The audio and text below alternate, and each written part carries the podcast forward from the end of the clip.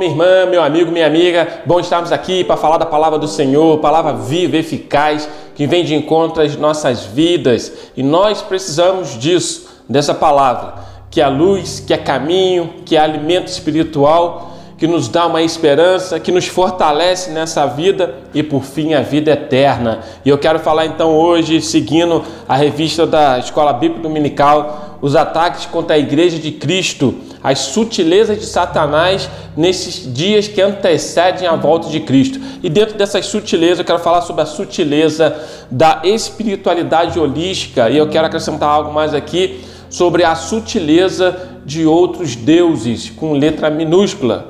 E o texto em si, o texto áureo, traz um versículo que é um versículo muito conhecido, que eu gosto muito, que está no Evangelho de João, capítulo 14, versículo 6, que diz assim: Respondeu-lhe Jesus: Eu sou o caminho, a verdade e a vida. Ninguém vem ao Pai senão por mim.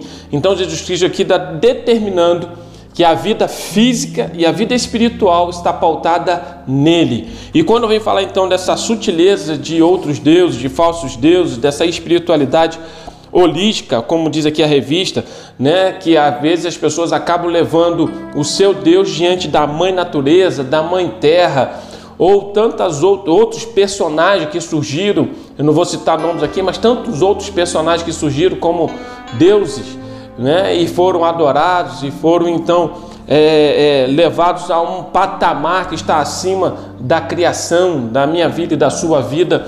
Mas quando nós vamos para a palavra de Deus, nós entendemos que só existe um Deus, um Deus verdadeiro, um Deus único, o Deus criador de todas as coisas, o Deus criador do universo, o Deus que sustenta todo esse universo.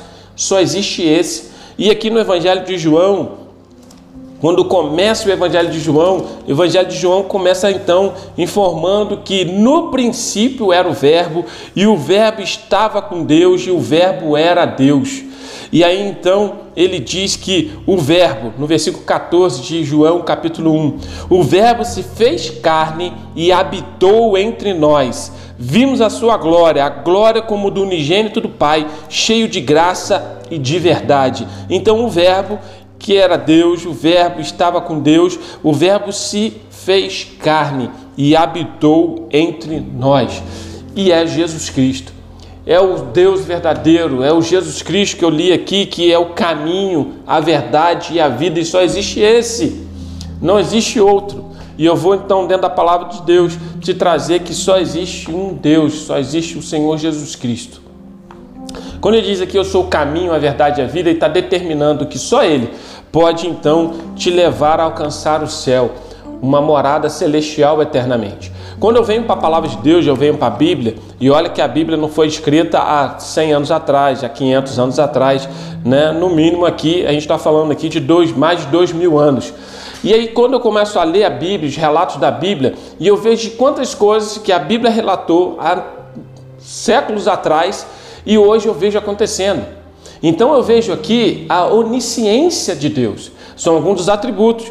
E dentro da onisciência de Deus, ele sabe de todas as coisas, ele conhece todas as coisas, porque ele é o criador de todas as coisas. Eu costumo dizer que nós, cronologicamente falando, nós temos o que? Passado, passou, não tem mais o que a gente fazer. Presente, que hoje eu tenho como gerir o meu presente, o meu agora.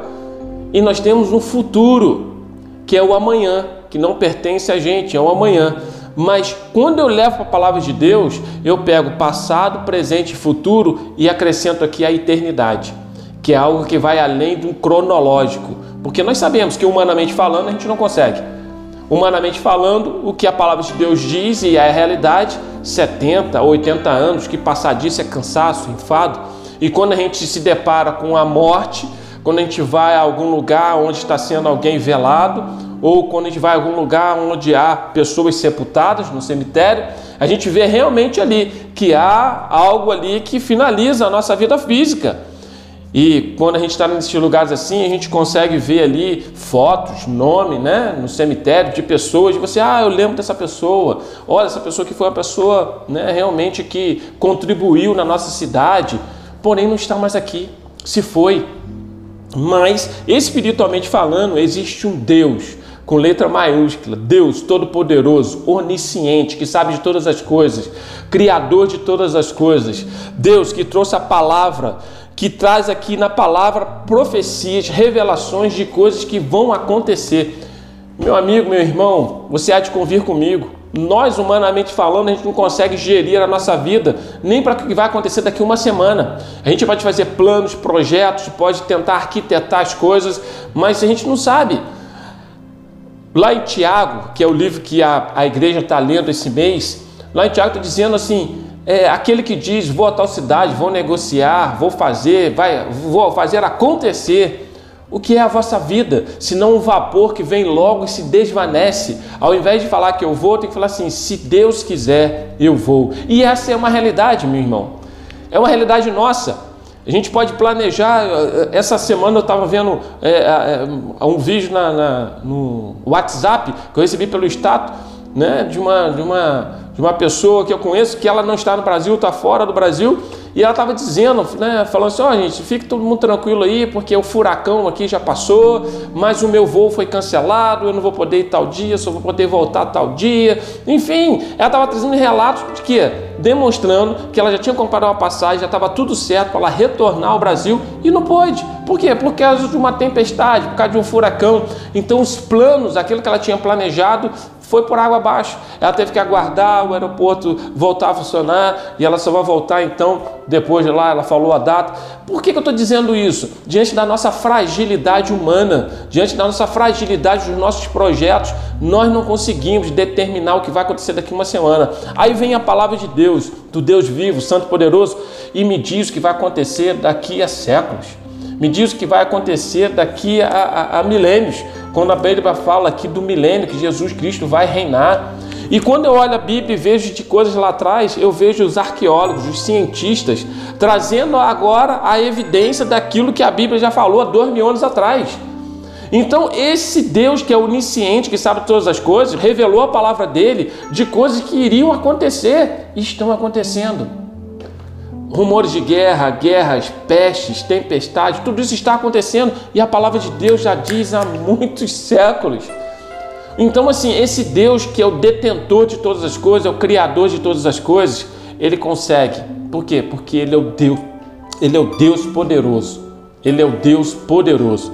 Então, Jesus Cristo, Está dizendo aqui: Eu sou o caminho, a verdade e a vida. Então só existe um Deus. Ele é onisciente, sabe todas as coisas. Ele é onipresente, está em todos os lugares. A palavra de Deus diz que Ele, Deus, sustenta o universo com as tuas mãos.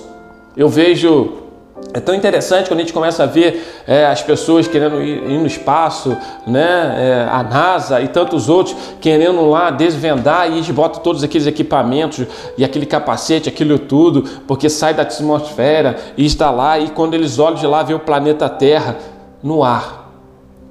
No ar.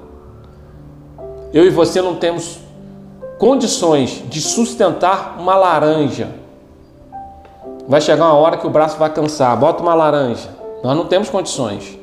Vai chegar uma hora que o braço vai cansar e falar, ah, não dá mais, eu vou. Então tem um planeta Terra. É só você entrar lá no Google e buscar lá, ver a foto, ver vídeo do planeta Terra, você vai ver aquilo sendo sustentado por Deus.